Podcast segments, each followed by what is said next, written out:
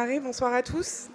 Euh, merci d'être euh, nombreux ce soir pour ce troisième temps euh, autour du cycle de conférences concernant l'exposition Pissarro à Irani, la nature retrouvée, qui, comme vous le savez, se tient au musée du Luxembourg jusqu'au 9 juillet et que je vous invite à aller voir si ce n'est pas déjà fait. En tous les cas, les deux conférences de ce soir, je pense, vous inciteront à y aller et vous donneront envie. Euh, nous sommes très heureux d'accueillir ce soir euh, deux conférenciers dont les interventions vont se compléter et nous éclairer euh, sur des sujets connexes à l'histoire de l'art, mais essentiels dans l'œuvre de Pissarro. Vous allez le, comprendre à la suite de ces, de ces, deux conférences. Et dans un premier temps, donc Gisèle Croc, qui est ingénieure au Jardin du Luxembourg euh, et auteur de, euh, auteur de la collection fruitière du Jardin du Luxembourg, euh, un ouvrage collectif qui a été publié suite à une exposition sur les sols en 2015 et qui va donc nous parler de la collection du verger conservatoire du Jardin du Luxembourg et de son histoire depuis sa constitution. Pour euh, compléter euh, cette, intervention, nous accueillons également Florent Kellier, qui est maître de conférence à l'Université François Rabelais de Tours et auteur d'un ouvrage sur euh, la gourmandise, histoire d'un péché capital, aux éditions Armand Collin, et dont la conférence portera sur les jardins, les jardins nourriciers dans l'œuvre de Pissarro, le jardin potager notamment, qui est quelque chose de très important pour lui. Euh, notamment à partir de son installation à Erani, où euh, le, jardin occupe pour lui et sa famille euh, un rôle absolument essentiel, un rôle nourricier, qui correspond à son désir de, vie en totale autonomie et presque en autarcie avec sa famille et les gens de, les gens de, son village. Donc merci infiniment à tous les deux d'avoir répondu présent à notre invitation ce soir et de nous parler de ces sujets passionnants. Et je vous laisse sans plus tarder la parole et je vous souhaite une excellente soirée à tous.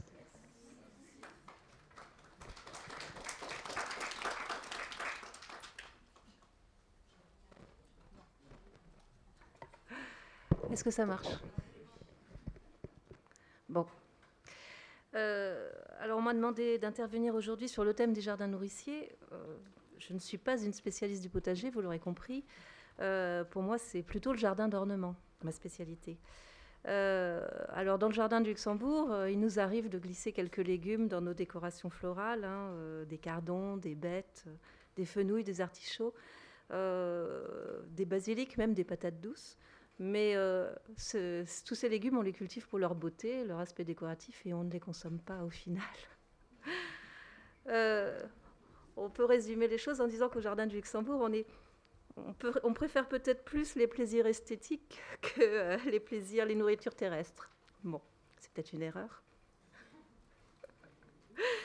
Alors la seule exception à cette règle que nous ne nous nourrissons pas, c'est le verger, euh, le verger du jardin du Luxembourg que vous connaissez peut-être. Euh, je vais donc vous vous raconter son histoire. C'est une histoire qui est très longue et qui a été euh, incroyablement tumultueuse quand on sait qu'on parle d'arbres et donc de choses qui normalement ne devraient pas bouger. Eh bien, notre collection a été une collection euh, très nomade. Vous allez le découvrir. Donc voilà, c'est très modestement que je vous propose de, bah, de retracer cette histoire. Alors, lorsqu'en 1612, Marine Médicis euh, achète le domaine du duc de Luxembourg pour y construire son parc et son château, euh, elle achète une propriété de 7 hectares et elle va avoir de cesse de l'agrandir. Et d'ailleurs, elle y arrive très bien puisque quelques années plus tard, euh, le parc fait déjà 24 hectares. Euh, mais euh, ce parc s'est développé euh, dans un sens est-ouest, contrairement à ce qu'elle souhaitait, puisqu'elle voulait lui donner de la profondeur pour avoir sa grande perspective sur le palais.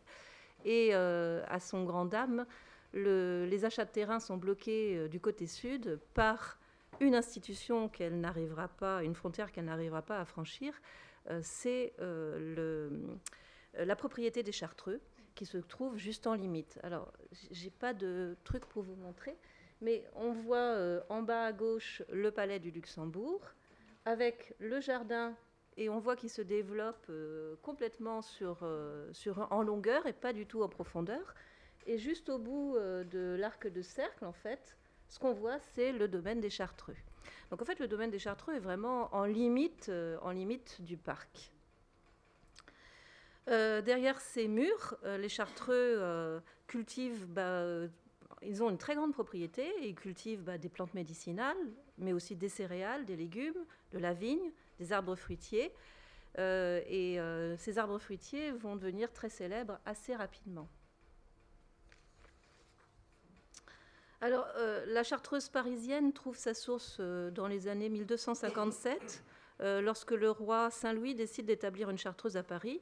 Il fait venir quelques religieux et leur concède quelques temps plus tard le château de Vauvert, qui était sur euh, l'emplacement que je viens de vous montrer.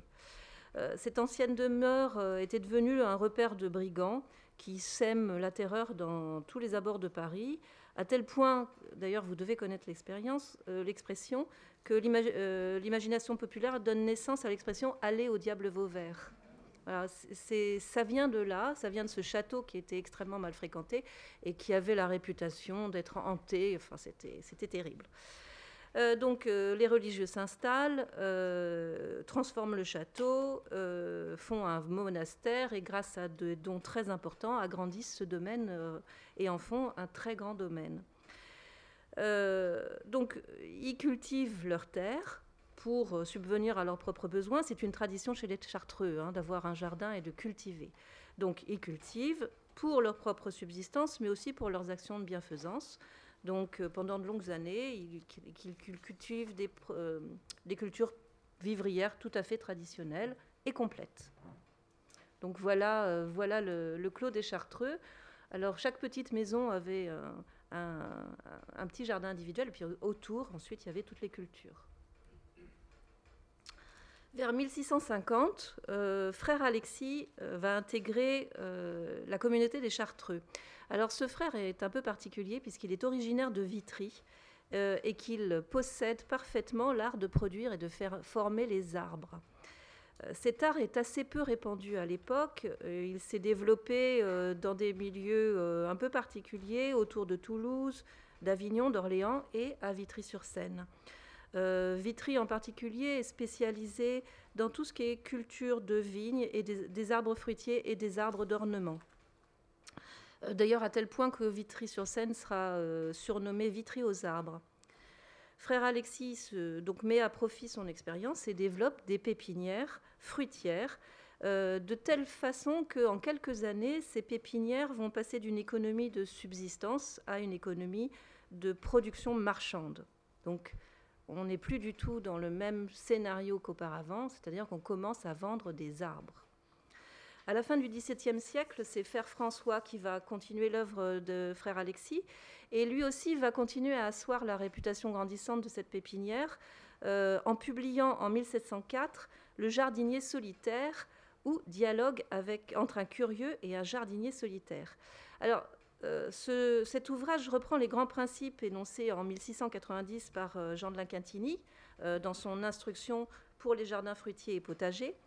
Mais euh, l'ouvrage est plus accessible. Euh, euh, il, se présente sous, la forme d'un dialogue entre un curieux, un jardinier solitaire, et un curieux, amateur de jardinage, qui a pour projet d'acquérir une, propriété à la campagne pour y faire un beau et bon jardin fruitier et potager. cet ouvrage a beaucoup de succès. En, 1712, on a plus de 14 000 arbres fruitiers qui sortent de chaque année de la pépinière, très réputé pour sa production euh, en termes de qualité et de quantité. Euh, ces, ventes, vont générer d'ailleurs euh, d'importants revenus pour la communauté, mais aussi quelques petits soucis de voisinage au cours des, décennies, notamment avec les producteurs d'Ivry qui ne sont pas du tout d'accord contre avec cette concurrence. Euh, nous avons ensuite un troisième frère, frère Philippe, qui va continuer euh, l'œuvre de frère François.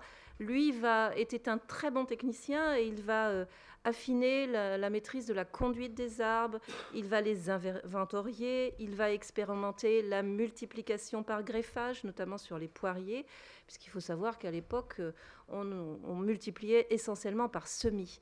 Et l'idée de garder une variété euh, en faisant du greffage est arrivé finalement assez tardivement. En 1736, il publie un premier catalogue réservé aux meilleurs, euh, aux meilleurs clients, dans lequel il commence justement un travail qui a été fait euh, à de nombreuses reprises par les Chartreux et qui, qui, nous sert de base de travail, nous en tant que collection. C'est-à-dire, il liste les variétés qui sont en vente et il les décrit. En 1751, euh, la gestion va changer et va connaître un vrai tournant, puisqu'elle est confiée à une personne qui est une personne laïque.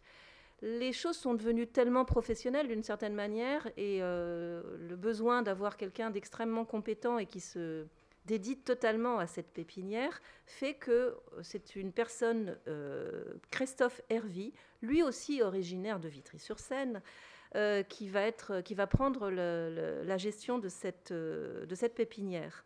Alors lui aussi hein, est issu d'une longue lignée de vignerons et de vendeurs de marchands d'arbres et il va euh, continuer à développer cette, euh, cette pépinière.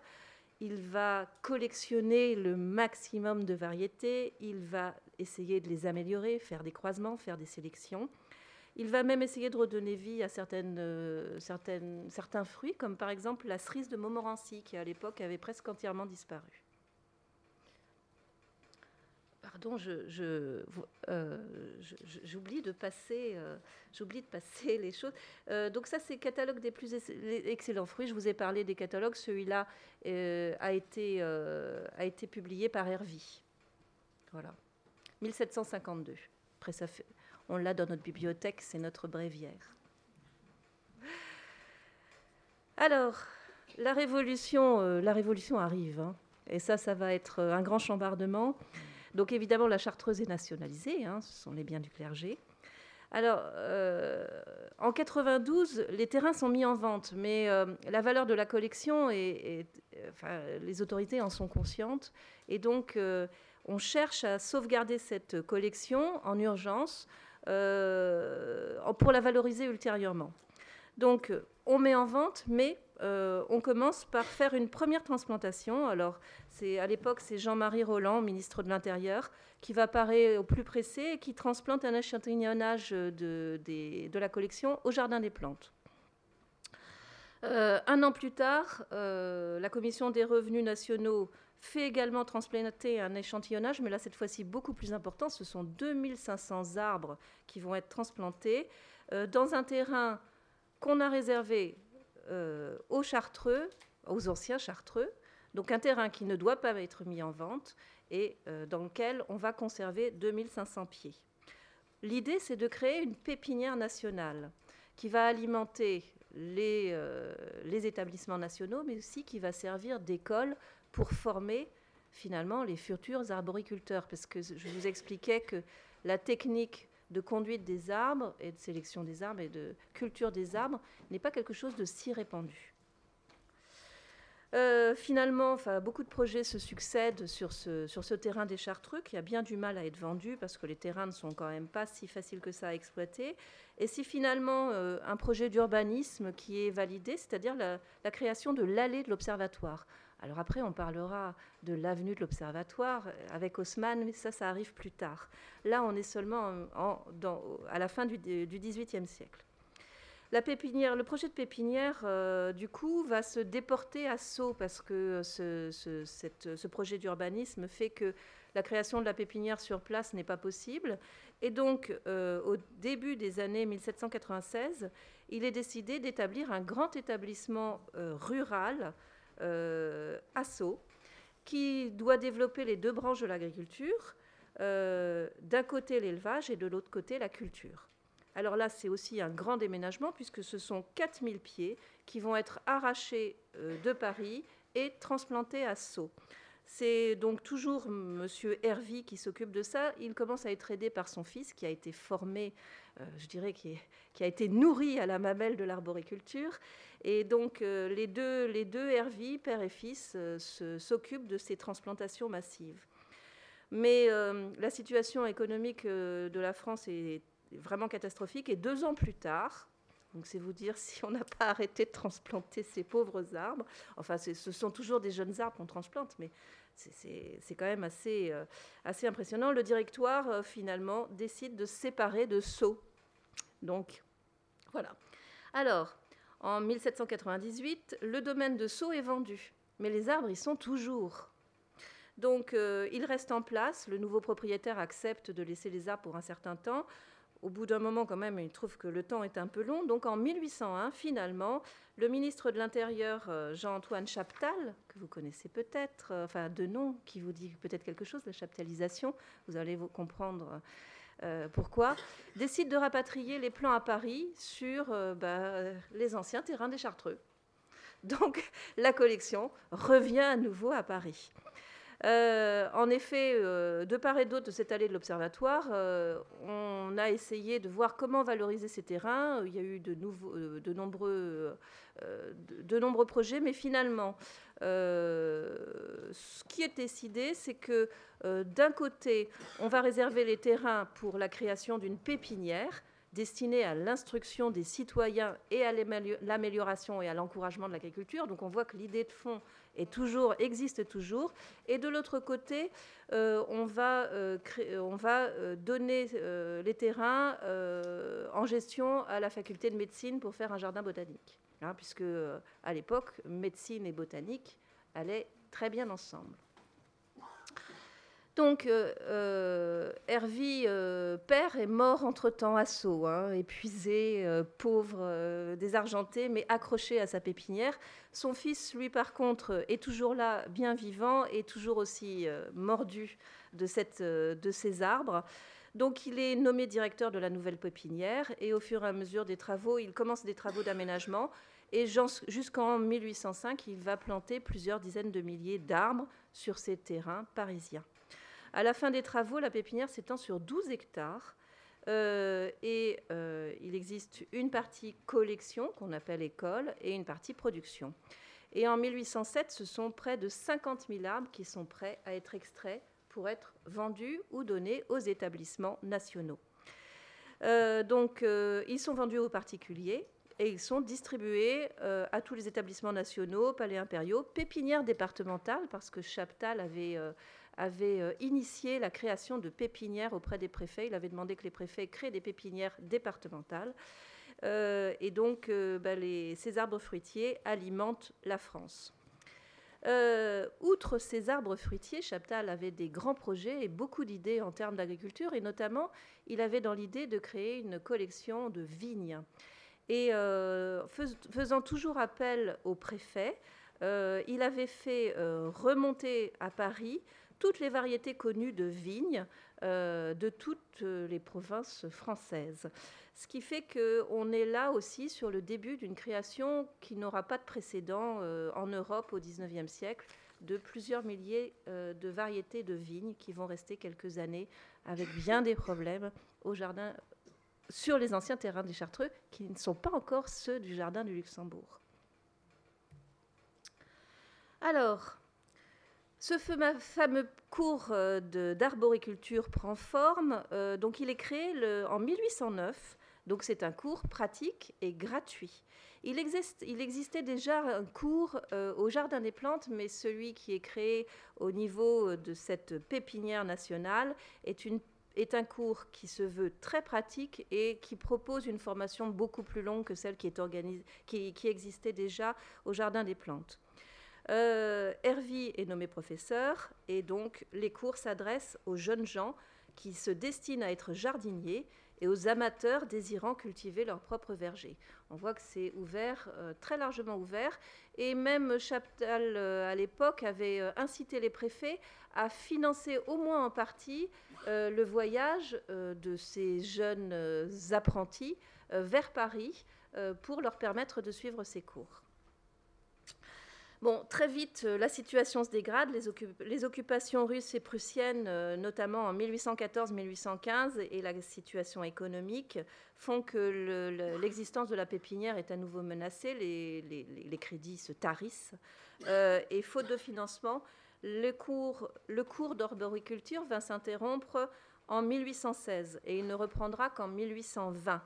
Depuis 1820, il ne s'est jamais interrompu et nous continuons à donner des cours d'arboriculture. Alors, Euh, en 1820, bah, les coupes budgétaires se sont succédées euh, et c'est la suppression même de cette pépinière nationale qui est envisagée. Euh, en fait, un modus vivendi va s'installer qui va perdurer encore pendant 9 ans. Alors la pépinière vivote, vraiment avec la passion, la passion de, ceux qui travaillent dans, cette pépinière. mais enfin, c'est une pépinière qui, continue quand même à exister. Alors si je reprends un petit peu l'état de la pépinière entre 1816 et 1826, euh, la majeure partie de ce qui est cultivé concerne les poiriers. Euh, les poiriers, c'est le fruit euh, un peu euh, un peu des élites. C'est-à-dire que la pomme, c'est quelque chose qu'on retrouve euh, dans beaucoup de campagnes, qui se multiplie euh, facilement, qui pousse un peu comme ça, et puis qu'on utilise, qu'on a l'habitude d'utiliser, qui est facile à conserver, facile à transporter. La poire, c'est beaucoup plus compliqué, on la connaît moins, et c'est beaucoup plus fragile, compliqué à, conserver. Donc c'est vrai qu'on voit apparaître un engouement pour la poire parce que c'est un fruit finalement euh, relativement euh, précieux. Ensuite, évidemment, le pommier est une espèce très représentée dans la pépinière, euh, pêcher prunier. Et puis, quand même, on voit quelques abricotiers, des cerisiers, des amandiers, mais tout ça est quand même pas, toujours, pas toujours très facile à cultiver à Paris avec le sol et avec le climat. Hein, notamment tout ce qui est floraison très très hâtive, c'est toujours un petit peu compliqué de, de les faire, les faire en région parisienne. Euh, les arbres sont vendus majoritairement en demi-tige. Alors, je ne sais pas si vous savez ce que c'est. La demi-tige, c'est un tronc, un petit tronc, de manière à ce que l'arbre se développe sur des volumes relativement bas. Ça permet de faciliter la récolte. Il y a également euh, des arbres tiges, c'est-à-dire ça, ce sont les grands arbres tels que vous les connaissez, euh, bah, par exemple en Normandie avec les pommiers. et puis, vous avez également euh, des bastiges. Alors les bastiges, c'est ceux qui sont vraiment avec un tout petit bout de tronc et qui permettent d'avoir une production qui reste au ras du sol. Tout ça est important parce que en fait, ça va donner naissance aussi à tout ce qui est arbre palissé. Et les arbres palissés, eux, existent déjà. Ils sont réservés à la collection et à l'école. Euh, la collection de vignes, elle, elle se porte mal. Elle a été totalement ravagée au moment de l'occupation euh, prussienne. Bon, euh, euh, elle est replantée, mais elle subit des problèmes de maladie, de dégénérescence. Mais en fait, en, 1819, on a quand même 1576 variétés comptabilisées euh, dans cette collection. En 1829, la suppression de cette pépinière est actée, mais ben, on n'arrive toujours pas à vendre ces foutus terrains.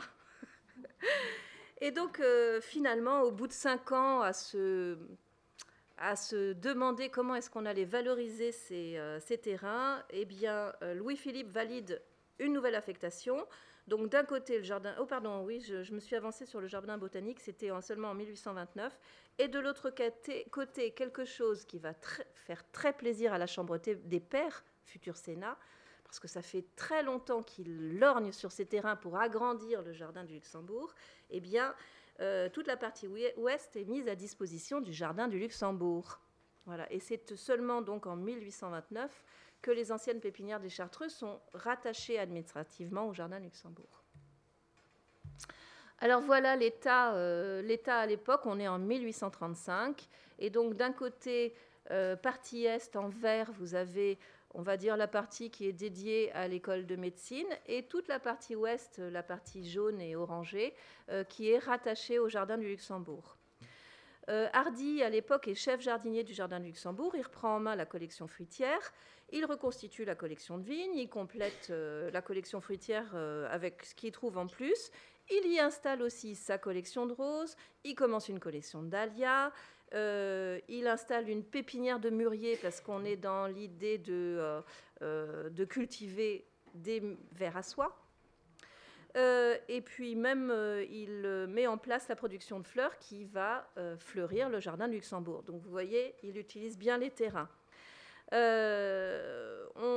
petit bout de, de cet espace est concédé aussi à la Société royale d'horticulture qui sera la future SNHF pour faire un jardin d'essai. Voilà, tout ça avec l'aide bienveillante de Hardy. Après la, Révolution de février, en 1848, Alphonse de Gisors, qui est l'architecte du Palais du Luxembourg, propose de transformer une partie de ces terrains de l'ancienne pépinière, qui sont toujours cultivés en production, en jardin ouvert au public. Alors ça, c'est quelque chose qui rencontre un franc succès auprès du public. Quelques mois, après quelques mois de travaux, le jardin s'approprie avec délice ce nouveau jardin qui mélange finalement un jardin de production et un jardin d'agrément. voilà une image qui représente l'entrée de ce qu'on appelait la pépinière à l'époque. Euh, qui est euh, en fait, on se rend compte que euh, ce terrain est très en contrebas par rapport à la limite du jardin telle qu'elle existe à l'époque, c'est-à-dire qu'il faut vraiment descendre dans la pépinière pour pouvoir accéder à cette nouvelle partie ouverte au public. Et d'ailleurs, quand tous les terrains vont être réaménagés, on va procéder à des remblaiements extrêmement importants, puisqu'on a quasiment 3-4 mètres de dénivelé au maximum de différence de niveau, et donc le terrain sera très fortement remblayé j'accélère parce que j'ai peur d'être, euh, de dépasser. Euh, oui, il faut que je, me dépêche. Alors,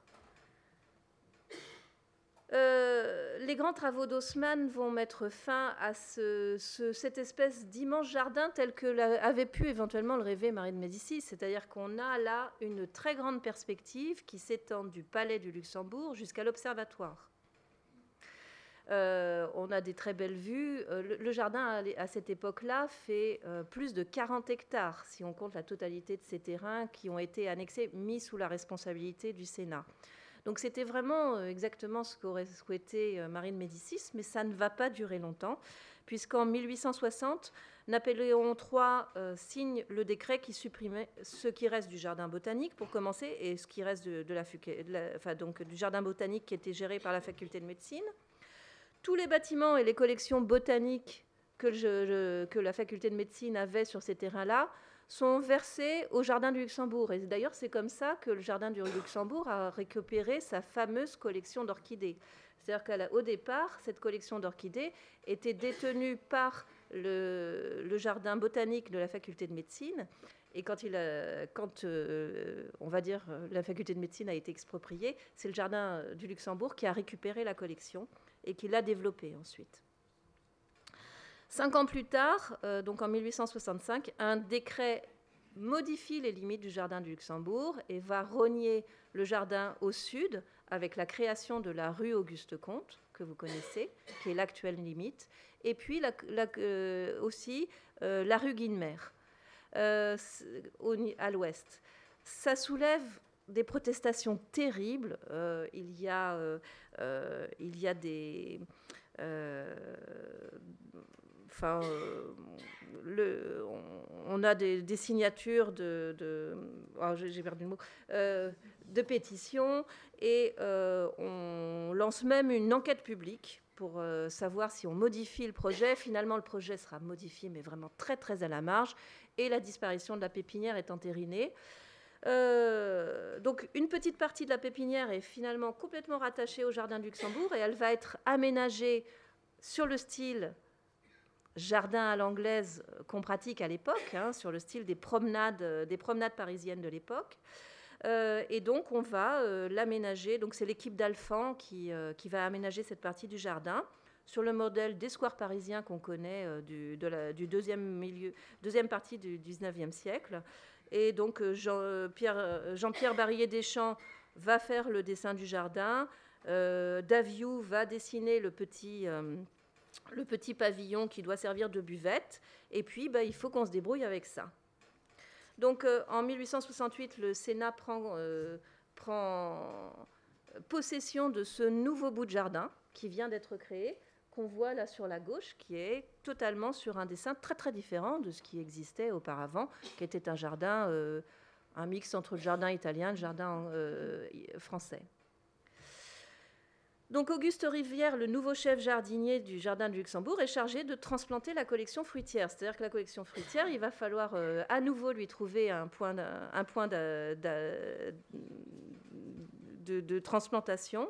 Et donc, euh, c'est dans 3000 mètres carrés qu'on va caser cette collection qui a fait plusieurs hectares. Donc, c'est vraiment mission impossible. Faute de place, la collection de vignes est, donnée au jardin d'acclimatation, au bois de Boulogne. Elle va péricliter très vite et disparaître. Quant aux arbres fruitiers, on prend quelques exemplaires de chaque on les, euh, colle les uns contre les, les autres en ligne serrée et on commence à les conduire en forme palissée, les moins gourmandes possibles en place, parce qu'il faut en mettre le maximum dans le minimum d'espace. Euh, là, je vous montre, montre une, un candélabre 19 branches, qui est une pièce tout à fait exceptionnelle. Je dirais que c'est presque l'acte fondateur euh, bah, de, la création de cette collection au Jardin du Luxembourg, puisque euh, euh, Rivière entreprend la formation de ce poirier au moment de la transplantation de la collection. Il faudra 50 ans et trois jardiniers en chef pour réussir à lui donner cette forme incroyable. Bah, ce poirier vivra 112 ans. Et puis quand il est mort de sa belle mort, on en a fait euh, un objet de souvenir et un objet d'art quasiment qui est dans l'orangerie du jardin euh, à l'heure actuelle, qu'on présente parfois euh, à l'occasion d'expositions. Voilà, donc ben, maintenant, voilà le, verger tel qu'il se présente. Il est coincé entre la rue Guinemer et la rue Auguste Comte. donc, on a développé l'art des formes palissées avec un art inégalé.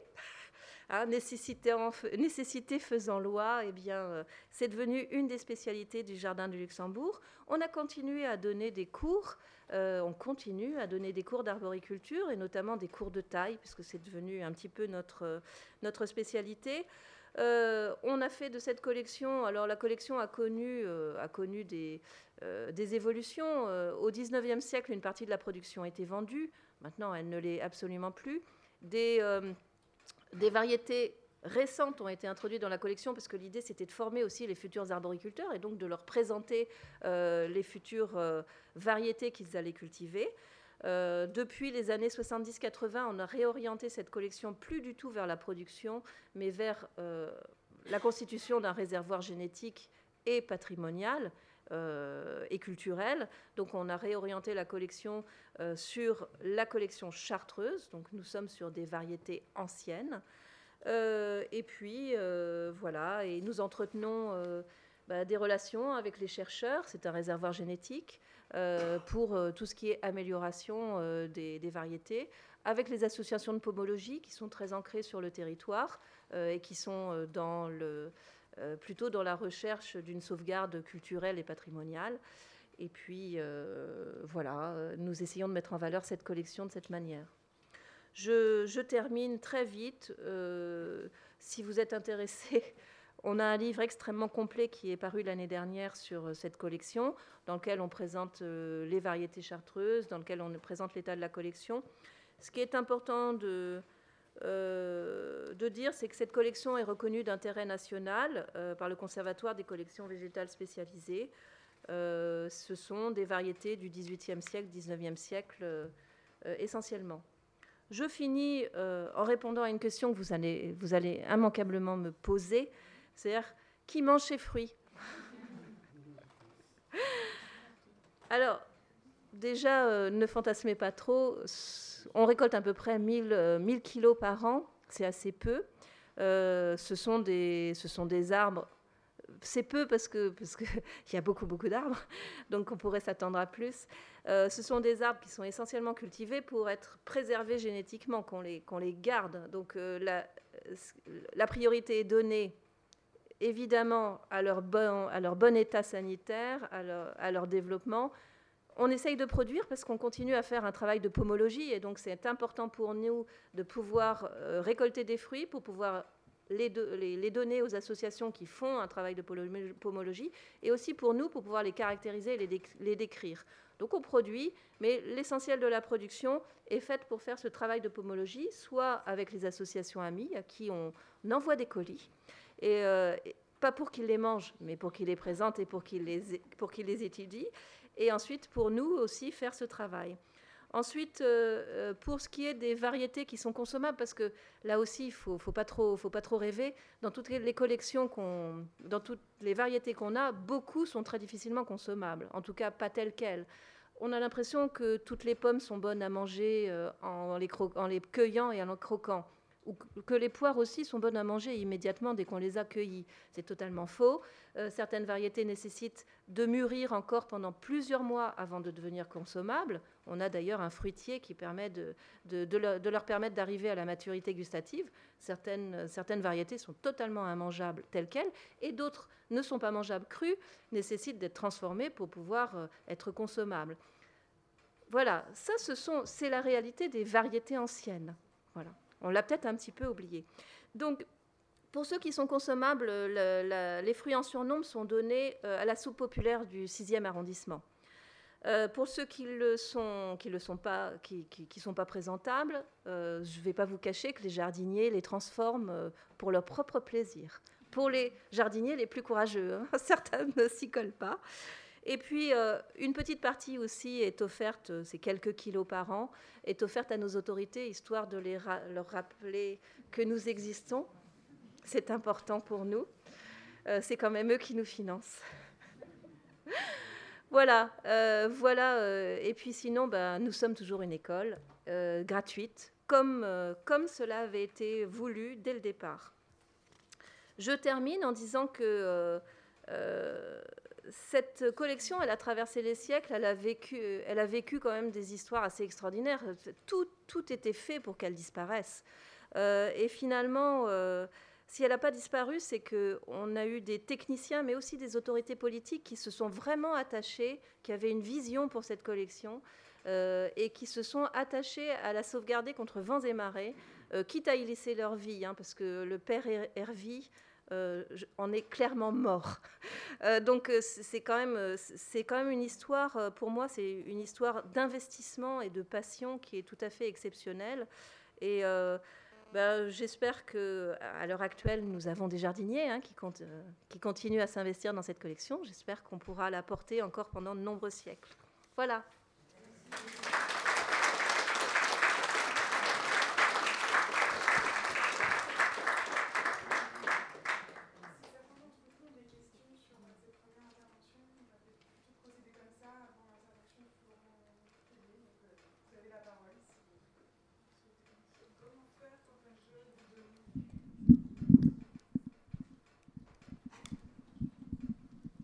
Procéder si un jeune veut intégrer l'école Alors, l'école est ouverte à tous.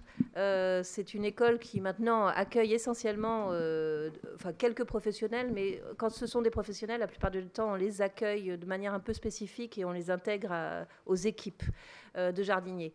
Donc les cours que nous donnons sont plutôt ouverts à des publics d'amateurs. Euh, pour s'inscrire, c'est extrêmement simple. Nous ouvrons euh, en ce moment euh, les inscriptions. Les cours débutent en septembre. Il y a deux cours par semaine le matin à 8h30. Il faut être tôt. Il faut être tôt. À 8h30, donc de septembre à décembre, deux fois par semaine, on se voit et on vous apprend les bases. Et ensuite, à partir de janvier, vous avez des cours d'application pratique où on vous apprendra à tailler, où on vous apprendra à greffer, on vous apprendra à, soigner. Euh, voilà, euh, et, donc ça dure à peu près jusqu'au mois de mai. Euh, voilà, il suffit d'être là, d'être attentif et d'avoir envie.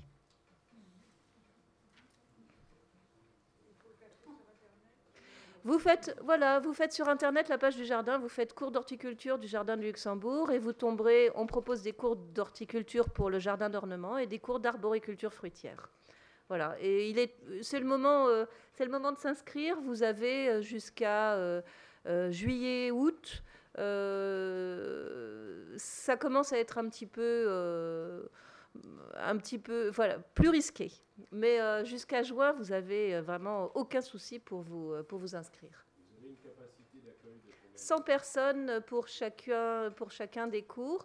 Donc 100 personnes pendant, pendant tous les cours en salle, ce sont des cours en amphi pour la théorie, et ensuite on partage les groupes en sous-groupes de manière à pouvoir faire de la démonstration avec des tout petits groupes. Voilà. Donc ce sont des groupes de 15-20 personnes avec à chaque fois un démonstrateur qui va euh, faire travailler les gens, parfois, ou démontrer, faire de la démonstration quand on peut pas toujours, ou quand c'est pas nécessaire. Mais par exemple, quand il y a des cours de greffage, on vous apprendra à faire du greffage. Il faut faire attention à ses doigts.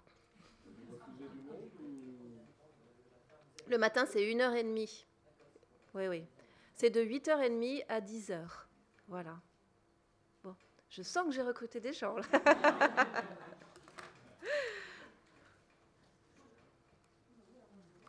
ben, merci.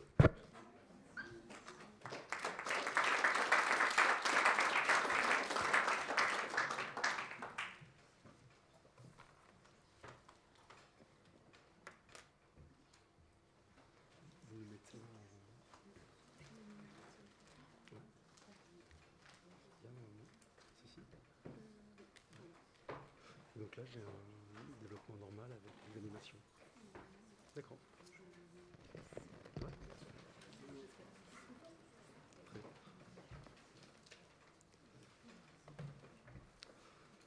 Bonsoir. Je vais me rapprocher du micro pour que vous puissiez m'entendre. Alors, vous pouvez être surpris d'avoir un historien de l'époque moderne, c'est-à-dire de l'Ancien Régime, venir vous parler de Camille Pissarro, qui est quand même euh, à la fin, euh, qui est sur le 19e, tout début 20e. Euh, en fait, je peux euh, servir de transition habile, j'espère, par rapport à ce qui vous a été présenté tout de suite, puisque j'avais fait ma thèse d'histoire sur l'arboriculture fruitière en Ile-de-France au 17-18e, donc les espaliers, techniques de greffe, etc., mais uniquement du côté de la théorie. Je n'ai pas fait les cours pratiques, j'aurais peut-être dû. Et surtout, hein, maintenant, oui, et euh, surtout, j'ai publié en 2012 une histoire du jardin potager euh, du Moyen Âge à nos jours. Et c'est dans le cadre euh, de, ce travail sur le jardin potager que j'ai rencontré pour la première fois Camille Pissarro et son potager d'Éranie sur Epte. Et j'ai eu beaucoup de plaisir à le retrouver grâce à la très belle exposition du musée du Luxembourg sur ce potager. Donc je vous parler du jardin nourricier en soulignant tout de suite qu'on est très proche du pléonasme, puisque jardin nourricier, le jardin, c'est évidemment euh, le jardin nourricier du corps, puisque euh, vous avez la production euh, du jardin, en sachant que lorsqu'on parle de jardin, le premier sens de jardin, c'est jardin potager, et non pas uniquement le jardin d'ornement. Le premier jardin de la culture judéo-chrétienne, c'est le jardin d'Éden, et c'est un jardin fruitier potager, en fait, puisque Adam et Ève ne peuvent pas consommer de la viande. Hein. La viande n'est autorisée qu'après l'épisode euh, du déluge. Donc Adam et Ève étaient végétariens. Et euh, Adam est jardinier. Il travaille. Il ne connaît pas la souffrance, mais il travaille en tant que euh, jardinier. Et donc, jardin, quand on parle de jardin, il faut penser potager dans un premier temps. jardinage, un plat de jardinage, c'est un plat de légumes au 19e, par exemple. Donc, je partirai euh, de euh, Camille Pissarro en essayant de vous montrer que ce jardin nourricier, c'est le jardin nourricier du corps, mais également de l'âme, et qu'on peut retrouver un certain nombre d'idéaux euh, qui ont marqué ce peintre. Et je partirai d'une lettre. On a la chance d'avoir une correspondance très copieuse de Pissarro qui a été éditée, une édition critique, très facile d'accès. Et Camille Pissarro parle de son jardin d'Éranie comme étant une source d'inspiration j'ai une toile de 30 que je voudrais finir avant, un motif extraordinaire. C'est le jardin en bas de l'escalier. Je crois que c'est un coin extraordinaire. Ce que j'ai trouvé de beaux motifs dans le jardin, et il y en a encore. À bientôt, je vous embrasse tous les deux, ton père affectionné. Et dans cette lettre, euh, ce qui est intéressant, c'est de voir ce rapport à son jardin, qui euh, jardin qui va être très présent dans sa, production. Et euh, on a souvent les mêmes motifs que l'on peut retrouver, et souvent issus de ce jardin. Donc j'ai essayé de vous définir ce qu'est un jardin pour Pissarro, en vous montrant qu'il a une vision assez banal en fait hein, de ce qu'est euh, un jardin euh, dans la culture occidentale. Et dans un premier temps, je vous montrerai le lien, je voudrais vous montrer le lien entre le jardin et le foyer. Le lien entre le jardin et le foyer, c'est quelque chose que l'on peut voir, par exemple, dans ce euh, tableau, alors qui ne fait pas partie de la période euh, là on est plutôt hein, à Pontoise, 1867, la côte du Jalais. Et ce qui est intéressant ici, ce sont les, le paysage avec le jardin. Et vous pouvez repérer sur ce paysage. Les clôtures et à côté de chaque maison, vous avez un clos qui montre bien cette articulation essentielle entre le jardin et la maison, la parcelle portant l'habitation étant d'une manière très classique aussi une parcelle où on trouve un jardin. Alors on peut trouver des cas de jardins dissociés de l'habitat, c'est quelque chose que l'on peut trouver dès le Moyen Âge, en ville comme à la campagne, ce n'est pas exceptionnel d'en trouver, hein. mais euh, même lorsque le jardin est dissocié de l'habitat, culturellement, il est associé à l'idée de propriété, il est associé à l'idée du chez-soi, il est associé à l'idée du foyer. Et donc c'est bien une des définitions possibles du jardin nourricier. Et dans le cadre euh, de Camille Pissarro, ça va un peu plus loin puisqu'il va représenter son jardin. Euh, donc là, c'est une vue de ma fenêtre, Éragny-sur-Eptre. Euh, là, vous voyez donc la vue que euh, Camille Pissarro pouvait avoir de son logement. Il arrive à Éragny-sur-Epte en 1884. Il achète la maison en 1892 et il finira sa vie euh, dans cette maison, même s'il voyage euh, évidemment, Paris, Londres, euh, vous avez d'autres, la Normandie de temps en temps. Et si on regarde bien cette vue de Camille Pissarro, on retrouve des, dans le fond un pré au milieu duquel serpente l'Epte, un l'Epte qui est la frontière historique entre la, Normandie, le duché de Normandie et le royaume de France, entre le Vexin français et le Vexin normand. Vous avez au fond un clocher qui est le clocher de Bazincourt. Lui, il est de l'autre côté, les côtés Éragny. On retrouve également dans le pré un motif qui va être très fréquent chez Pissarro, qui est ce pommier avec ce tronc un petit peu tordu, donc haute tige, mais euh, qui a quand même pas été redressé. Il n'y a pas eu ici la culture du corps hein, qu'on peut avoir dans les jardins aristocratiques, qui rajoute une dimension un peu paysanne à euh, ce pommier qui sera très présent et qui devait plaire particulièrement à Pissarro. Et je pense que le côté corps non dressé a pu jouer. Hein, parce qu'il y a un côté non bourgeois, en fait, euh, dans cette représentation du pommier. Alors, si on va un peu plus loin dans ces jardins nourriciers, on peut souligner l'importance de la clôture. Il ne peut pas y avoir de jardin sans clôture. C'est une des définitions du jardin. Et effectivement, hortus, le terme latin euh, vient bien de clôture, euh, définit bien la clôture. Euh, si vous prenez le francique, on a Gart et Gardot qui évoquent cette notion également d'enclos, et l'ensemble donnera le gallo-romain Hortus Gardinus qui va donner les jardins tels que l'on peut l'avoir après dans les langues européennes, Garden, Hardin, etc. on est sur la même racine. Et tout cela vient de l'indo-européen Gorto qui veut dire enceinte. Donc on est bien sur cette idée de clôture euh, qui est essentielle, clôture qui va jouer un rôle important pour la notion de chez soi et pour l'intimité éventuellement que l'on montre par le jardin. Et euh, dans Camille Pissarro, on peut voir les différents types de clôtures qui pouvaient exister encore au 19e clôtures qui n'ont strictement rien d'exceptionnel. Hein. On peut avoir les mêmes pour l'époque médiévale, pour l'époque moderne et encore aujourd'hui. Hein. Euh, donc vous avez, euh, premier exemple, avec la maison de paysans à Irani, euh, une clôture vive. La vive, donc, qui est une clôture qui va être constituée de plantes vivaces, si possible épineuses, euh, pour pouvoir donc éviter l'entrée dans le jardin euh, de bêtes sauvages ou euh, de maraudeurs. vous allez également avoir très souvent à l'intérieur des arbres fruitiers qui peuvent être plantés pour récupérer des baies.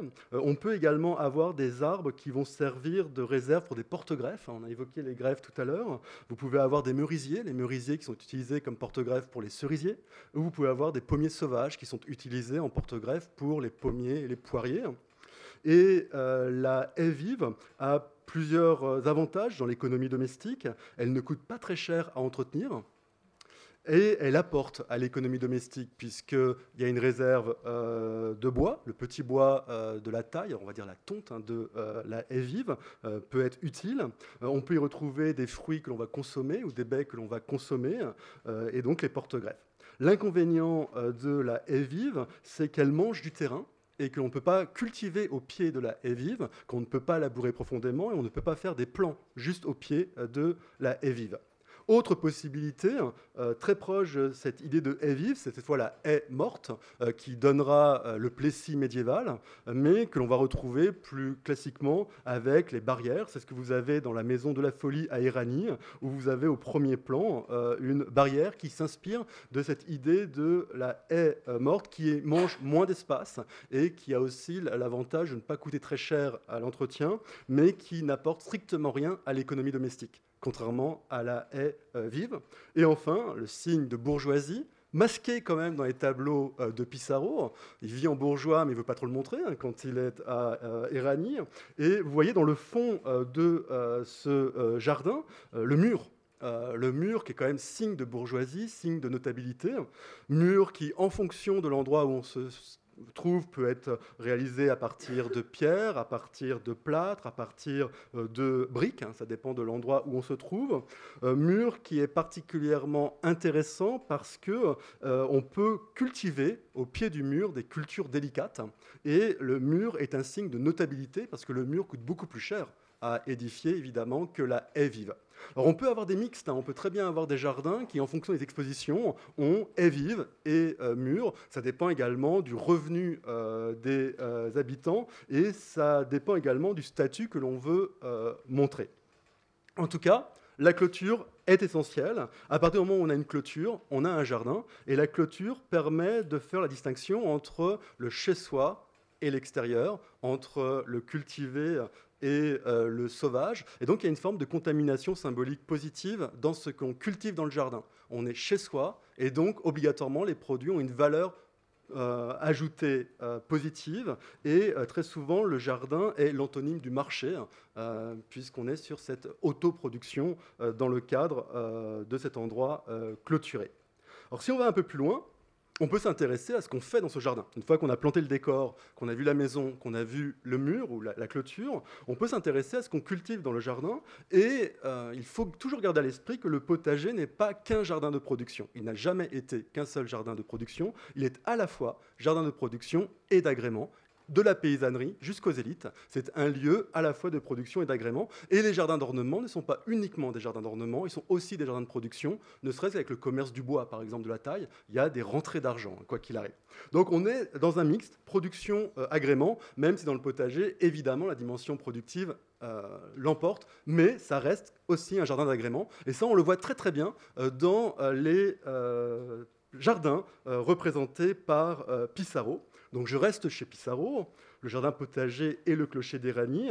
Et donc là, quand on m'a proposé euh, cette euh, conférence, j'ai accepté tout de suite. Et ensuite, je me suis dit, mais comment vais-je faire pour pouvoir repérer les légumes qui sont cultivés dans ce jardin? J'aurais préféré de la peinture 16e, 17e, ça aurait été beaucoup plus simple pour pouvoir euh, les repérer. En tout cas, je suis quasiment certain, évidemment, choux. Euh, là, on peut le voir parce qu'on a des choux paumés et on le voit à la couleur du feuillage, il n'y a aucun problème. En plus, c'est un motif qui revient très fréquemment chez Pissarro. Le chou, en plus, c'est pas surprenant de le retrouver parce que c'est le symbole euh, dans l'iconologie occidentale du potager depuis le Moyen Âge. Donc là, il n'y a, a, pas beaucoup de difficultés. Est-ce un chou de Pontoise ou un chou d'Aubervilliers. J'avoue que j'ai passé du temps en essayant de regarder, mais euh, ce n'est pas suffisamment précis pour pouvoir le euh, déterminer. Devant, vous avez des choux de Bruxelles. On le voit à la tige. Euh, la tige montre que ce sont clairement des choux de Bruxelles. Donc on, est sur des légumes plutôt bourratifs, hein, plutôt roboratifs, et donc on est bien dans cette définition un peu paysanne qu'il veut montrer je ne dis pas forcément qu'il a, mais qu'il veut euh, montrer. Euh, là, on, est bien sur cette idée d'un jardin paysan. De l'autre côté, vous avez ici des haricots rames. Euh, on le voit à la feuille. Hein. À la feuille, on voit bien, en tout cas au premier plan, c'est clairement la feuille du haricot rame. Et donc là, on est encore sur ces légumes qui peuvent être des légumes paysans, légumes de garde, roboratifs, que l'on peut avoir. Pour le reste, je vous dirais très courageusement, légumes feuilles, légumes racines. En tout cas, on peut souligner quand même une grande diversité euh, variétale et une forte concentration, ce qui est typique de la gestion paysanne des potagers et non pas de la gestion euh, bourgeoise des potagers. C'est-à-dire cette grande diversité où on cumule, on accumule dans un espace qui semble petit, qui semble. Hein. On, verra qu'en fait, il y a un jeu de Pissarro pour faire croire que son potager est petit. Alors, si on retourne dans la maison de Pissarro et qu'on regarde la vue de sa fenêtre, on a la possibilité de voir au fond un, mur.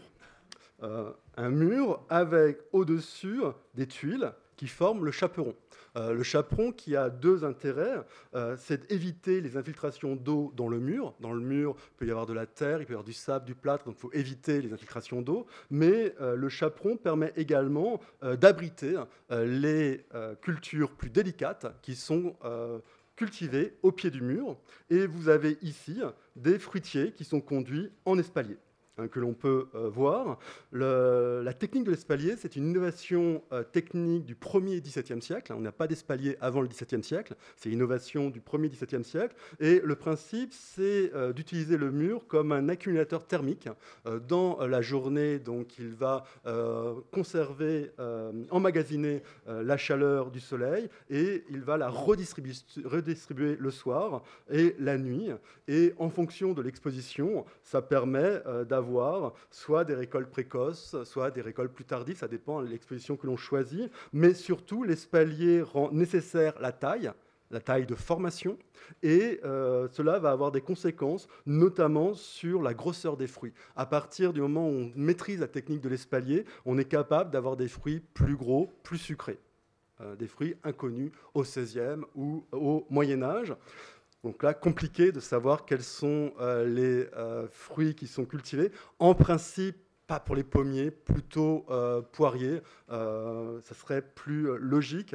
Mais là, évidemment, ça paraît compliqué hein, de savoir ce qui est vraiment cultivé, si ce n'est que clairement, ce sont des fruitiers en espalier. Alors dans les potagers, mais là euh, je triche un peu, je suis plus dans le potager de Pissarro, vous avez des arbres fruitiers de cultiver, car le potager n'a jamais été uniquement un endroit où on cultive des légumes. Euh, au Moyen Âge, sous l'Ancien Régime et au 19e, on y cultive évidemment des légumes, on y cultive des fleurs, mais on y cultive également au minimum des petits fruits rouges groseilliers, framboisiers, fraisiers évidemment, mais on peut aussi y cultiver des arbres fruitiers. Euh, donc là, ça dépend de la superficie euh, disponible, et ces arbres fruitiers peuvent être donc à euh, des arbres nains, à demi-tige ou à haute tige. Et là, clairement, on a des arbres fruitiers à haute tige dans ce potager que l'on retrouve également euh, à Pontoise, prunier en fleurs, où là on a euh, deux paysannes qui discutent, on retrouve les choux, et regardez la taille de la paysanne avec son panier et la taille du tronc, on a bien un arbre à haute tige, et là on est dans une logique paysanne en fait, de cumul des productions dans le même espace, en essayant d'avoir un maximum de production sur un espace limité. Vous remarquez au fond un puits euh, sur lequel je reviendrai, euh, puits qui est euh, intéressant pour l'arrosage, puisque l'arrosage est une des grandes corvées du jardinage.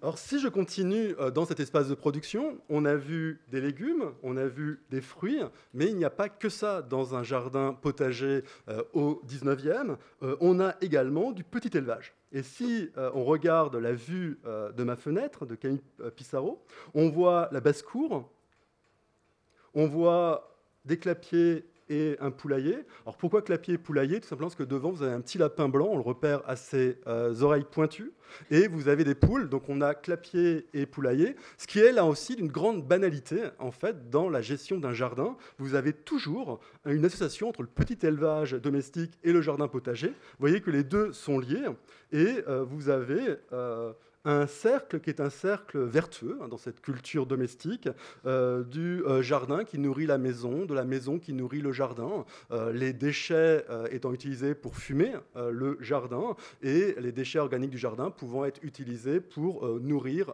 en partie le petit élevage. Et ça, c'est quelque chose qu'on a déjà au Moyen Âge, à l'époque moderne, et qui est encore très présent dans la culture 19e, à tel point que lorsque les jardins ouvriers vont être créés à la fin du 19e, on interdit dira la présence du petit élevage dans les parcelles ouvrières. Ce qui prouve bien que ça faisait partie vraiment de la manière normale de gérer euh, un jardin euh, potager, euh, encore dans la culture du 19e. Donc, des légumes, des fruits, des volailles et des lapins, déjà pas mal de choses pour pouvoir approvisionner la table de Julie Pissarro, l'épouse de Camille Pissarro. Mais vous avez autre chose, vous avez également des fleurs. Vous avez également des fleurs. Je vous ai dit que le jardin potager était à la fois un jardin d'agrément et de production. Alors déjà, l'espalier, il est d'agrément et de production. Il y a un vrai plaisir de la floraison des arbres fruitiers hein, qui appartient à ce plaisir euh, du jardin euh, de production. Alors dans euh, ce jardin potager avec clocher d'éranie, temps gris le matin, on voit au pied des iris. Et dans la correspondance de Camille Pissarro, il évoque euh, ces euh, iris. On est quasiment sur la même année. Je suis désolé, je n'ai pas trouvé pour 1901, mais j'étais content de trouver pour 1900. Nous avons des quantités d'iris, c'est superbe et splendide. Et si vous regardez au premier euh, plan, ce sont bien des iris hein, qui sont en fleurs et de splendides coquelicots énormes, donc des pavots, hein, des fleurs de pavots dans ce jardin. Or, ces fleurs, on en a d'autres, et donc là, on peut s'amuser au petit jeu de découvre quelles sont les fleurs euh, dans le euh, tableau de Pissarro. Alors il y en a des simples hein, quand même. Il y a le tournesol, évidemment, ce magnifique tournesol qui est présent assez souvent hein, dans euh, ces tableaux. Vous avez des pivoines, vous avez des roses, et vous avez ici ce qui est très probablement des arômes. Au feuillage et à la couleur, on a l'impression que ça pourrait être ça. on ne les a pas dans la correspondance de, de, Pissarro, mais il me semble que ça peut être cela. Alors, la présence de fleurs, est-ce un signe de bourgeoisie dans euh, le jardin de, Pissarro? En fait, on a euh, la preuve que dès le Moyen Âge, il pouvait y avoir des fleurs même dans des jardins paysans que ça faisait partie euh, des productions possibles, des fleurs pour l'hôtel de la Vierge, des fleurs pour les fêtes, etc.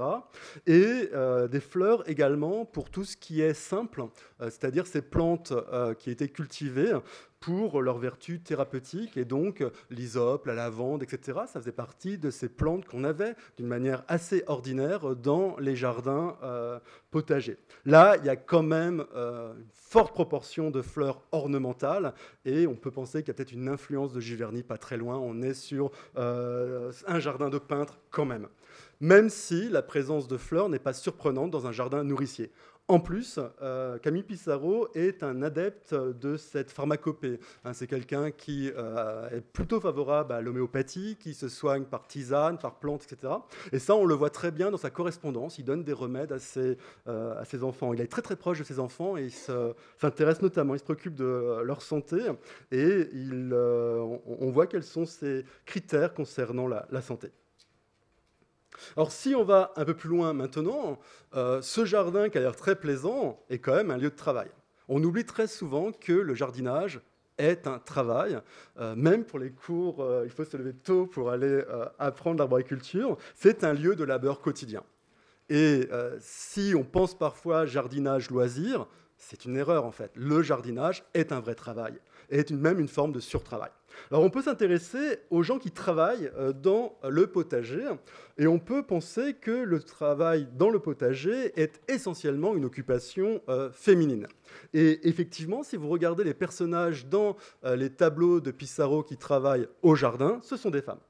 Donc là, vous avez une femme au fond du jardin qui vient vers nous, qui porte, je pense, deux seaux et donc qui est là pour arroser. Hein, c'est l'arrosage. Euh, on est le matin, c'est tout à fait logique. Hein. on arrose soit le matin, soit le soir pas dans la journée. Là, ça paraît logique. Et si vous regardez bien le, poids des seaux, on, sent qu'elle souffre, hein, qu'il y a une charge. Et on retrouve bien cette corvée de l'arrosage, le puits n'étant pas forcément juste à côté. Euh, et donc, euh, il y a cet arrosage quotidien. Euh, là, si on regarde les plants qui sont à côté de l'allée principale, on voit qu'on n'est pas à la fin du cycle végétatif. Donc, il faut les arroser hein, pour pouvoir permettre le développement. Et l'arrosage est important dans le jardin parce que c'est ce qui va permettre d'obtenir des légumes de qualité. Euh, il y a des qualités de légumes qu'on est incapable d'obtenir ailleurs que dans un jardin, dans la société traditionnelle. C'est seul lieu où on peut vraiment les arroser, où on peut les fumer, etc. Donc c'est là où on peut avoir les radis, où on peut avoir euh, des cardes qui ont été bien euh, arrosées et donc qui seront pas trop durs. Autre jardin, là vous avez une femme qui est courbée. Alors que fait-elle? Elle est soit en train de repiquer, soit en train de semer. Alors on le voit parce qu'elle n'a pas d'outil, hein. elle a simplement ses deux mains. Euh, elle a euh, sa main droite où elle est en train de mettre quelque chose en terre et sa main gauche est utilisée comme réceptacle où très probablement il y a soit les plants, soit les graines. Moi j'aurais plus tendance à penser que ce sont les graines. Et si vous regardez le tableau, on voit très bien que Pissarro nous a montré différents cycles végétatifs hein, euh, sur la, composition. Donc là, travail féminin, repiquage ou semer. Si je continue, et donc là, euh, je prends des estampes de, Pissarro. Alors, il y en a une qui est surprenante, d'une paysanne Béchamp. Euh, l'outil n'est pas très présent, en fait, hein, dans les peintures de Pissarro. C'est plutôt dans les estampes qu'on peut voir les, outils. Vous remarquerez que dans cette euh, estampe d'une paysanne Béchamp, vous avez le petit élevage domestique qui est juste derrière. Donc, on retrouve cette articulation jardin et élevage domestique. Remarquez également que le corps de la paysanne est assez proche du corps de l'arbre qui est derrière, comme pour montrer une parenté ou l'idée qu'ils appartiennent au même environnement. voyez. Euh, si vous regardez l'autre personnage, l'autre estampe, femme dans un potager, elle est courbée. quels sont les légumes? Euh, moi, j'aurais tendance à penser que ce sont des blettes, là, parce qu'il n'y a pas le chou paumé. Et surtout, ce qui est intéressant pour nous, c'est qu'elle est en train de sarcler. Euh, qui est une des grandes activités euh, dans le potager. Et si vous prenez euh, un roman de Zola quasiment contemporain, La Terre, en plus, il y, a des relations entre Zola et, Pissarro. Il y a des lettres de Pissarro envoyées à, Zola. Un dimanche, par une après-midi déjà brûlante de juin, Lise travaillait dans le potager à sarcler des pois. Donc on, est vraiment dans des travaux qui sont des travaux féminins.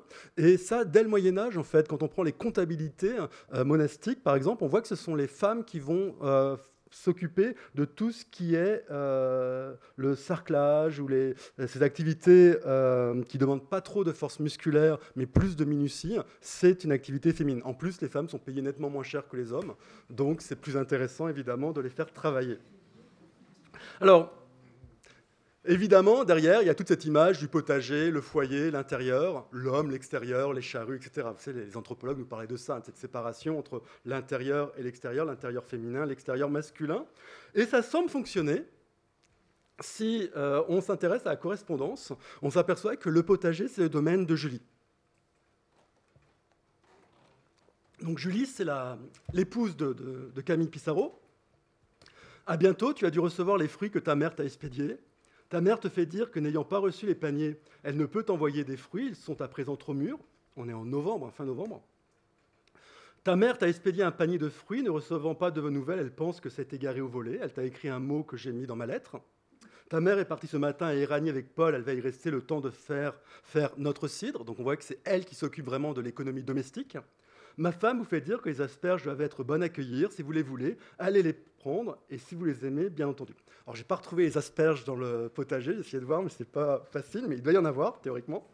Et là, on voit bien que c'est euh, Julie qui s'occupe du potager, ce qui est tout à fait classique dans la répartition des tâches. En plus, elle vient d'un milieu euh, rural, euh, bourguignon, viticulteur, donc ça fait partie de son statut de bonne épouse et de maîtresse de maison. Elle gère son potager comme elle gère sa famille, comme elle gère les repas. Famille nombreuse, hein, 8 enfants Pissarro, 5 vivent à Éragny, plus les amis qui viennent, plus les mendiants auxquels on offre de la nourriture, etc. donc il faut produire. Cependant, ça serait faux de croire que le potager est un lieu exclusivement féminin. En fait, il peut être aussi masculin. Et là, on le voit très bien dans ce tableau de Camille Pissarro qui présente donc le coteau de l'Ermitage, Pontoise. Vous avez un homme, on est dans un, euh, dans un jardin, on voit les arbres fruitiers, on voit les, carrés qui sont cultivés, et surtout, on voit à l'attitude de l'homme, à sa position, à la position des épaules, euh, des bras et euh, des jambes, qu'il est en train de bêcher. On ne voit pas la bêche. Hein. Euh, comme souvent chez Pissarro, l'outil est évacué, mais le corps nous dit. Ce qui est une façon de nous indiquer que dans le jardinage, l'outil est un prolongement du corps, pas plus, pas moins, que c'est le corps qui compte. Je reviendrai sur cet aspect-là pour l'idéal politique qu'il y a derrière le, jardinage. Et on a des témoignages, par exemple euh, Émile Guillaumin dans La vie d'un simple, hein, qui évoque la vie d'un pauvre métayer à la fin du XIXe siècle, hein, qui est un, roman euh, écrit par quelqu'un venant du monde rural, par un paysan. Il parle de son père au départ. Il ignorait absolument le père, l'art de la dissimulation, si nécessaire dans la vie. Au printemps surtout, le bêchage du jardin. Et vous voyez, c'est lui qui va bêcher le jardin euh, du propriétaire. L'autre euh, exemple, l'autre euh, citation de Guillaumin concerne cette fois donc le fils. Or, c'était l'époque où le travail de la terre de plein, il fallait bêcher le jardin, et vous voyez que c'est encore lui. Et si vous prenez la terre de Zola, euh, les deux sœurs, Françoise et Lise, qui viennent de perdre leur père, elles sont obligées de louer les terres d'exploitation parce qu'elles ne peuvent pas euh, les cultiver correctement. Elles conservent uniquement le petit élevage et le jardin, mais il y a Jean euh, qui va venir bêcher pour elles. et on retrouve cette introduction masculine dans le jardin. Qui veut dire que les tâches euh, qui demandent le plus de force musculaire étaient assurées par les hommes. Et donc, il faut faire attention quand on présente le potager comme un lieu exclusivement féminin. Pour le Moyen Âge, l'époque moderne 19e, les hommes y interviennent, notamment pour les fosses de plantation et pour le bêchage. Par contre, lorsque les jardins ouvriers vont être créés, fin 19e et au 20e, la grande originalité, ça sera, ça sera de faire du potager un lieu exclusivement masculin ce qui n'avait jamais été euh, le cas en fait euh, en Occident, sauf dans les communautés monastiques masculines évidemment. Alors maintenant, euh, pour conclure, le jardin nourricier comme idéal politique le jardin nourricier comme idéal politique. On a vu donc euh, le jardin qui nourrissait le corps, mais euh, en quoi peut-on voir un idéal politique dans ce jardin nourricier, en sachant que euh, Camille Pissarro est connu pour sympathie pour les, mouvements anarchistes. Il est abonné au Père Pénard, il est abonné à différentes revues anarchistes, il finance des anarchistes, même si lui c'est un anarchiste souple, hein, c'est-à-dire qu'il n'est pas du tout pour la violence il n'est pas du tout pour le vol, il n'est pas pour les attentats, euh, mais il est sympathisant. Euh, et le jardin qu'il représente, en fait, renvoie à cet idéal politique. Alors on le voit dans la, manière dont il représente son jardin à Erani. Normalement, c'est un jardin bourgeois. Il vit bourgeoisement, mais il ne le fait pas voir dans, euh, ses tableaux. Et euh, comment il arrive à montrer qu'il ne vit pas bourgeoisement Si on regarde la manière dont il représente le jardin, si vous prenez la, première vignette, euh, Jardin et fin d'été, vous apercevez que les espaliers dépassent du chaperon, ils dépassent le mur. Ils sont mal entretenus, ces espaliers. Normalement, un espalier ne peut pas dépasser le mur, c'est la preuve qu'ils n'ont pas été correctement taillés. Donc, forme peut-être bourgeoise, aristocratique d'Ancien Régime, mais un peu libre. Euh, si vous regardez maintenant euh, le jardin potager et le clocher des vous apercevez qu'il y a une grande diversité variétale. Peut-être un peu trop, pour être tout à fait honnête, dans ce type de jardin. En fait, on a l'impression qu'à chaque fois, il essaye de cadrer, de prendre qu'un seul coin du jardin pour pas montrer l'espace qu'il a. Je ne sais pas si vous avez à l'esprit euh, les jardiniers de Caillebotte. Les jardiniers de Caillebotte, jardin bourgeois, y a un on prend son temps, il y a l'espace. Parce que on a l'argent, on a l'espace, et on va classer comme une collection aristocratique. Lui, il ne le fait pas. Et à, mon avis, on est plus dans la composition, euh, parce que son jardin est théoriquement plutôt bourgeois, et donc il va le montrer par la concentration qui renvoie davantage à une image de jardin paysan, par la, diversité et par les variétés qu'on arrive à repérer en plus, euh, qui sont des variétés légumières qui renvoient bien à euh, la paysannerie. Donc tout ça me fait penser au jardin du Paradou. Euh, le jardin du Paradou, c'est le jardin luxuriant, foisonnant, euh, qui se trouve dans la faute de l'abbé euh, Mouret de Zola. C'est là où Serge Mouret l'abbé va commettre le péché de chair avec la belle, fraîche Albine, dans ce jardin qui est un jardin luxuriant. Vous avez des pages et des pages de description de ce jardin, un jardin qui reprend ses droits, et donc les espaliers qui étaient des espaliers bien sages au départ et qui, là aussi, dépassent, ne veulent plus être taillés, etc. Et j'ai l'impression qu'on est un peu sur cette image euh, de ce jardin qui est un peu un jardin des origines. Alors, je ne vais pas dire un jardin d'Éden, parce que euh, Pissarro est un, libre penseur, il revendique euh, l'athéisme, donc il n'est pas du tout dans une culture judéo-chrétienne. En tout cas, pas affiché. En fait, on la retrouve, puisqu'il y a bien cette image du Jardin d'Éden, mais qui n'est pas revendiquée, puisqu'il est contre la religion. Alors si on va un peu plus loin, en fait, euh, quand on regarde la manière dont il représente le jardin et les personnes qui travaillent dans ces jardins, à chaque fois, il nous montre une forme de symbiose entre l'homme et la nature, comme si le lieu normal du travail, c'était le jardin. Et là, on le voit, si on reprend euh, cette estampe d'une femme qui est dans un jardin potager, elle fait corps avec le potager. Euh, on a presque l'impression qu'elle est un végétal parmi d'autres, ou que les différentes feuilles peuvent reprendre euh, ses jupons, sa jupe, son euh, tablier, etc. Que tout ça renvoie au même univers. Et derrière, et c'est là où il y a cette sympathie pour les, les, mouvements anarchistes, il y a derrière, chez Camille Pissarro, l'idée que le jardin est le lieu où on rend à l'homme sa dignité. C'est le lieu où on rend à l'homme son humanité. Non pas que l'on évacue la pénabilité du travail, mais on l'oppose à quoi? On l'oppose en fait à la nouvelle réalité sociale du 19e siècle, à savoir la révolution industrielle, à savoir le travail dans la mine, à savoir le travail à l'usine. Et vous avez tout un discours qui présente la machine comme euh, entraînant euh, une forme d'esclavage euh, de, de l'homme avec un côté déshumanisant en fait de la machine. Or, si vous reprenez le jardinage, chez Camille Pissarro, le jardinage c'est le prolongement de l'homme, l'anti-machine. Et c'est pour ça que les outils sont très peu présents. Alors, ceci dit, euh, les euh, outils qu'on a au XIXe siècle sont en fait des outils qui sont dans la continuité du Moyen Âge et euh, de l'époque moderne. La grande différence, c'est la présence du fer, évidemment, beaucoup plus forte qu'au Moyen Âge, mais on est sur les mêmes types d'objets, avec des formes qui ont guère évolué. La grande évolution, c'est le sécateur hein, pour l'horticulture, fin 18e, début 19e, et le sécateur qui aura du mal à s'imposer dans le monde rural parce qu'on préfère la serpette. Mais à part ça, c'est un monde qui échappe en grande partie à la euh, mécanisation, euh, au monde des, machines. Et donc c'est en cela qu'on peut voir une lecture politique. Ceci dit, là encore, c'est une grande banalité hein, euh, au XIXe siècle. Et en fait, si vous prenez l'échiquier politique, dans beaucoup de cas, on a le même discours concernant le jardin. Si vous prenez par exemple un courant catholique réactionnaire qui, traverse le 19e et qui est hostile à la République, à la modernité du siècle, à la ville, aux perditions de la ville, on valorise quoi? Le jardin. Mais là, le jardin de la création, évidemment. Euh, et le rapport aux saisons, le rapport à la nature, et donc le rapport à quoi? À la création et à Dieu. Alors on est évidemment à milieu de ce que pense Pissarro, mais en fait, on a la même idée sur ce que représente le jardin. Et je terminerai par euh, les jardins ouvriers. Euh, la Ligue française euh, du coin de terre et du foyer est créée par l'abbé Lemire en 1896.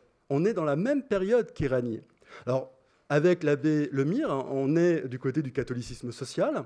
On a un abbé qui accepte, un ecclésiastique qui accepte le mouvement républicain et qui veut utiliser le jardin. Pourquoi? Pour redonner à l'homme sa dignité pour redonner à l'homme sa dignité, et on a un discours qui est assez proche.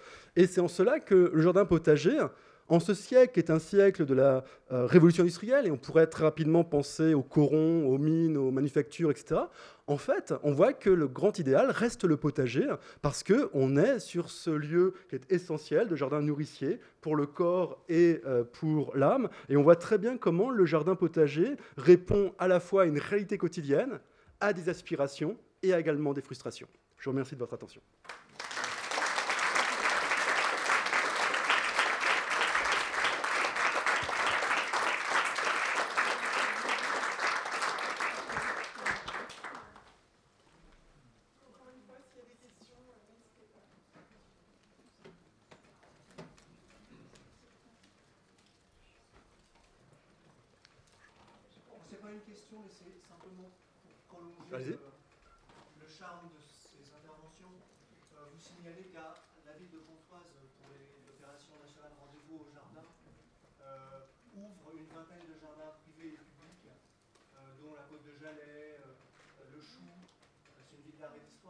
C'est très très bien fait. Euh, Pontoise est très joignable par les transports en commun, par la gare Saint-Lazare ou la gare du Nord. Et, c'est vraiment, euh, non mais c'est vraiment, euh, je suis, moi je suis chargé de mission en, en Vanoise, au jardin, et la ville de Pontoise est vraiment exemplaire pour cette manifestation nationale, et ça prolongerait vraiment avec bonheur ce que vous venez nous dire. Merci. Rendez-vous au jardin, c'est le 2, 3 et 4 juin.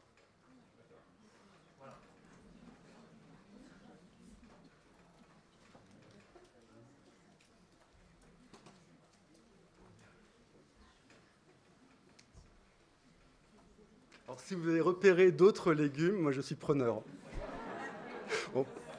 le Musée Luxembourg lance un grand jeu concours. Avec de beaux Une corbeille de fruits. Oui.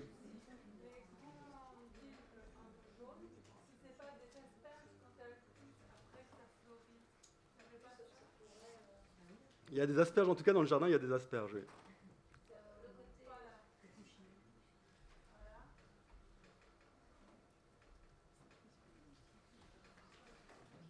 Je, suis monté trop haut, non On se perd dans ce genre. Non.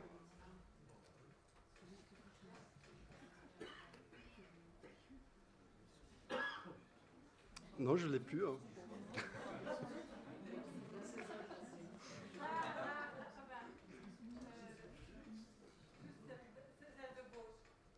Donc là, je suis bon. On voit pas trop.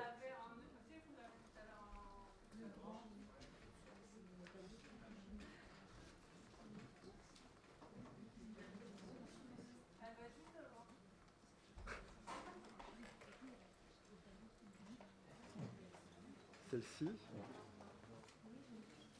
euh, celle-ci alors.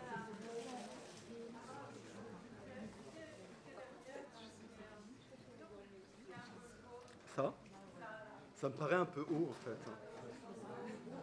Mais je suis d'accord avec vous, oui, il peut, ouais, avec la floraison, oui. Ouais. Moi, j'ai quand même un peu l'impression qu'il a concentré des choses qu'on ne doit pas trouver en même temps. De même, sur la floraison, en fait, il y a des fleurs qui normalement ne fleurissent pas en même temps, donc il y a, un jeu, mais ça, c'est assez logique hein, chez, euh, chez les peintres. hein.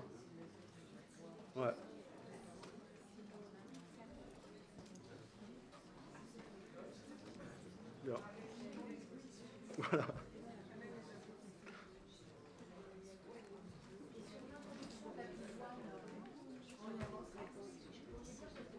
Ah, je suis désolé, là, je suis totalement incompétent sur la pivoine. Notamment. Notamment. Ouais.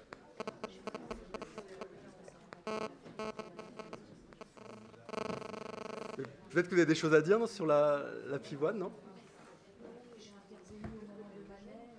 Ouais. Qui vient d'arriver. Hein. Ouais. Désolé. voilà.